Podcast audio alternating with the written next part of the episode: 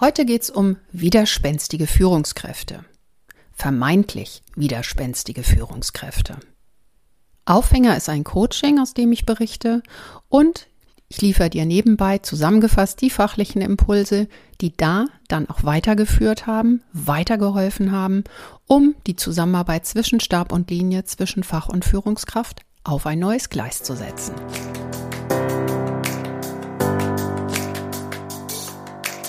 Mehr ach so als ISO. Willkommen zu dieser Hörreise für selbstbewusste Managementsysteme. Hier geht es darum, wie Menschen und Managementsysteme ticken und bremsen und wie du sie gut und wirksam miteinander verbindest.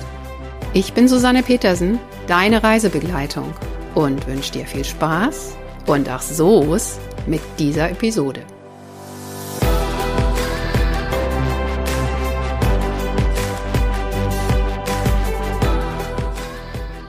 Ich brauche sie nicht. Ich habe meinen Bereich im Griff.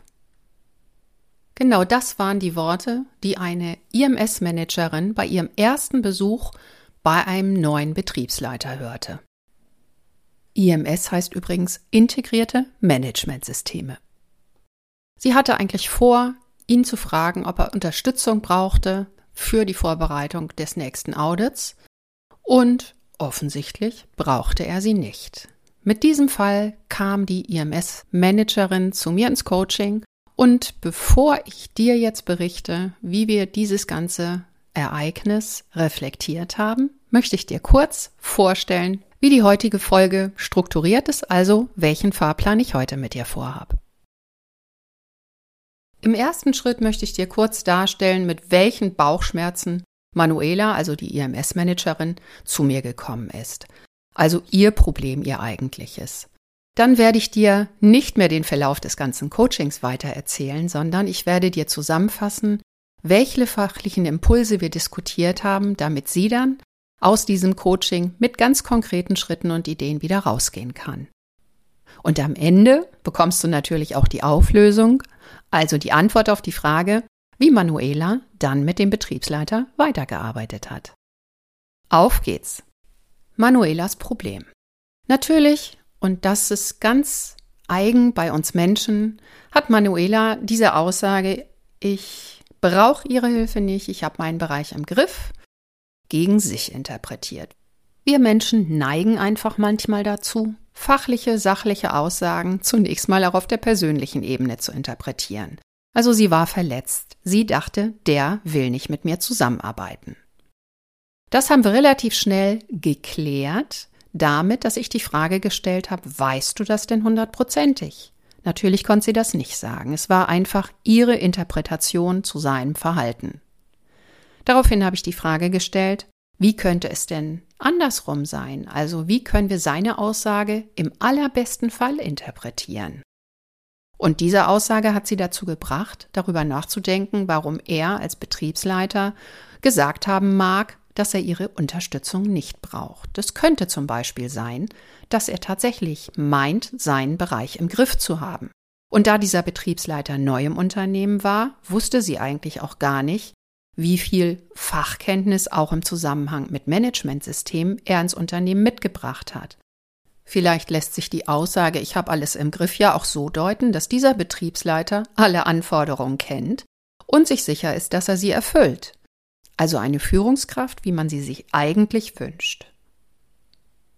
Letztlich wurde uns aber schnell klar, dass es müßig ist, jetzt weiter darüber zu spekulieren, warum diese Führungskraft genau das gesagt hat.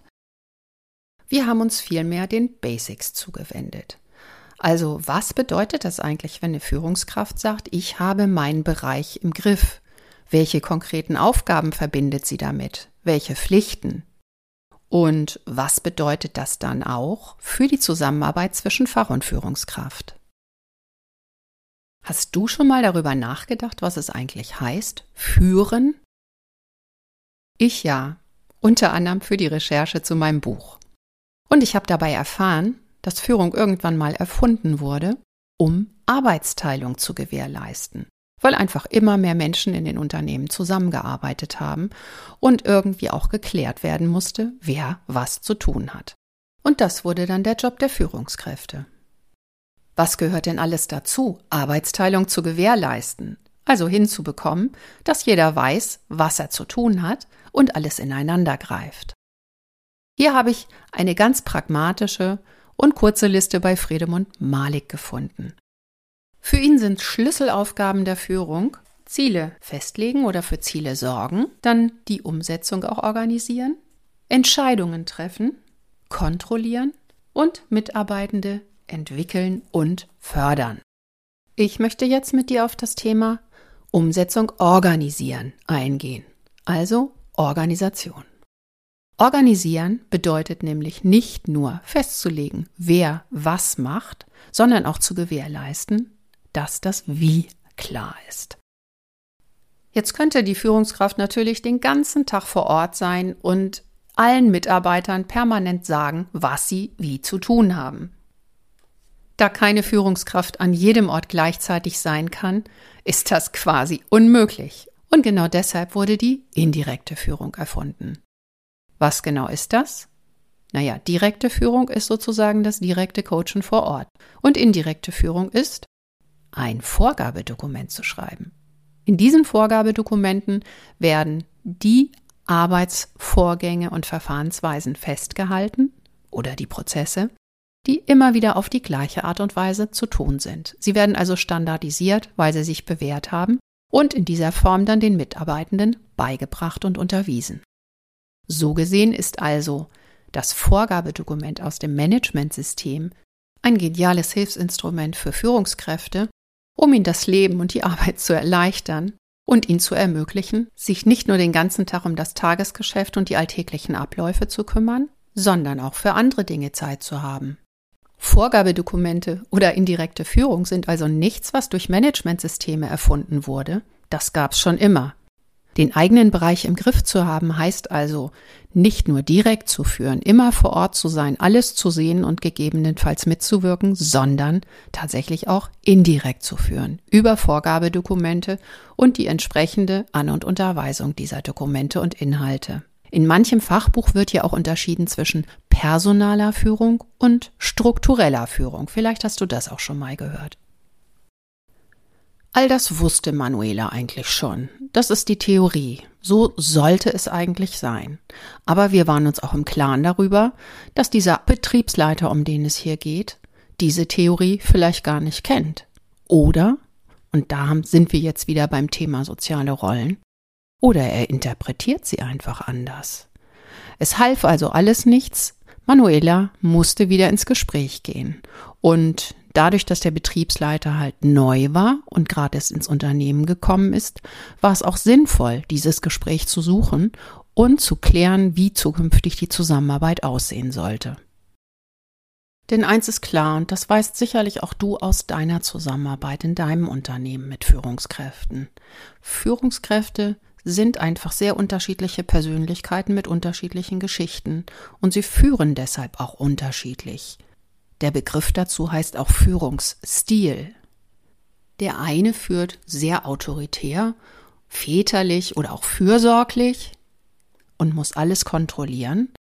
Und jemand anders führt eher kollegial, gibt sehr viel Freiräume, überlässt den Mitarbeitern ganz viel die Entscheidung und schaut einfach ab und zu nur mal, wie es steht und ob er oder sie unterstützen kann. Hier ließ sich also für Manuela einfach kein Erfolgsrezept definieren und sie musste tatsächlich erst mal rausbekommen, wie diese Führungskraft ihren Job macht. Aus diesem Grund ging Manuela dann aus dem Gespräch, aus unserem Coaching-Gespräch raus mit dem Vorsatz, ein Gespräch mit der Führungskraft zu suchen und hier eine Rollenklärung zu machen. Also eine Rollenklärung, die zukünftig so merkwürdige Zusammentreffen vermeidet und von vornherein auch geklärt hat, wie zukünftig wer wen brauchen und nutzen kann. Natürlich haben wir dieses Gespräch noch gemeinsam vorbereitet, aber darüber werde ich dir in der nächsten Episode berichten. Was kannst du heute mitnehmen? Ja, zunächst einmal, dass die Aussage, ich brauche sie nicht, ich habe alles im Griff nicht unbedingt persönlich gemeint ist und dass es sich lohnt, nachzufragen. Und dass Führung ganz viel mit Arbeitsteilung zu tun hat. Dass Führungskräfte mit der Arbeitsteilung eine ganze Menge zu tun haben und eine sehr wichtige Aufgabe dabei die Organisation der Umsetzung ist. Dass sie dazu allerdings nicht dauernd vor Ort sein und regeln müssen, sondern dass sie auch Vorgabedokumente benutzen können. Ganz indirekt und im Zweifel mit deiner Unterstützung.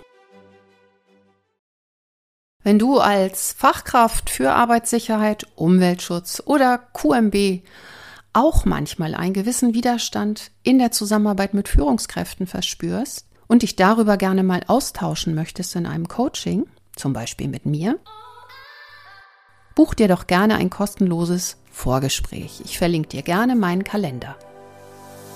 Und ansonsten wünsche ich dir jetzt weiterhin eine wunderbare, wirksame Woche. Bleib selbstbewusst. Bis zum nächsten Mal, deine Susanne.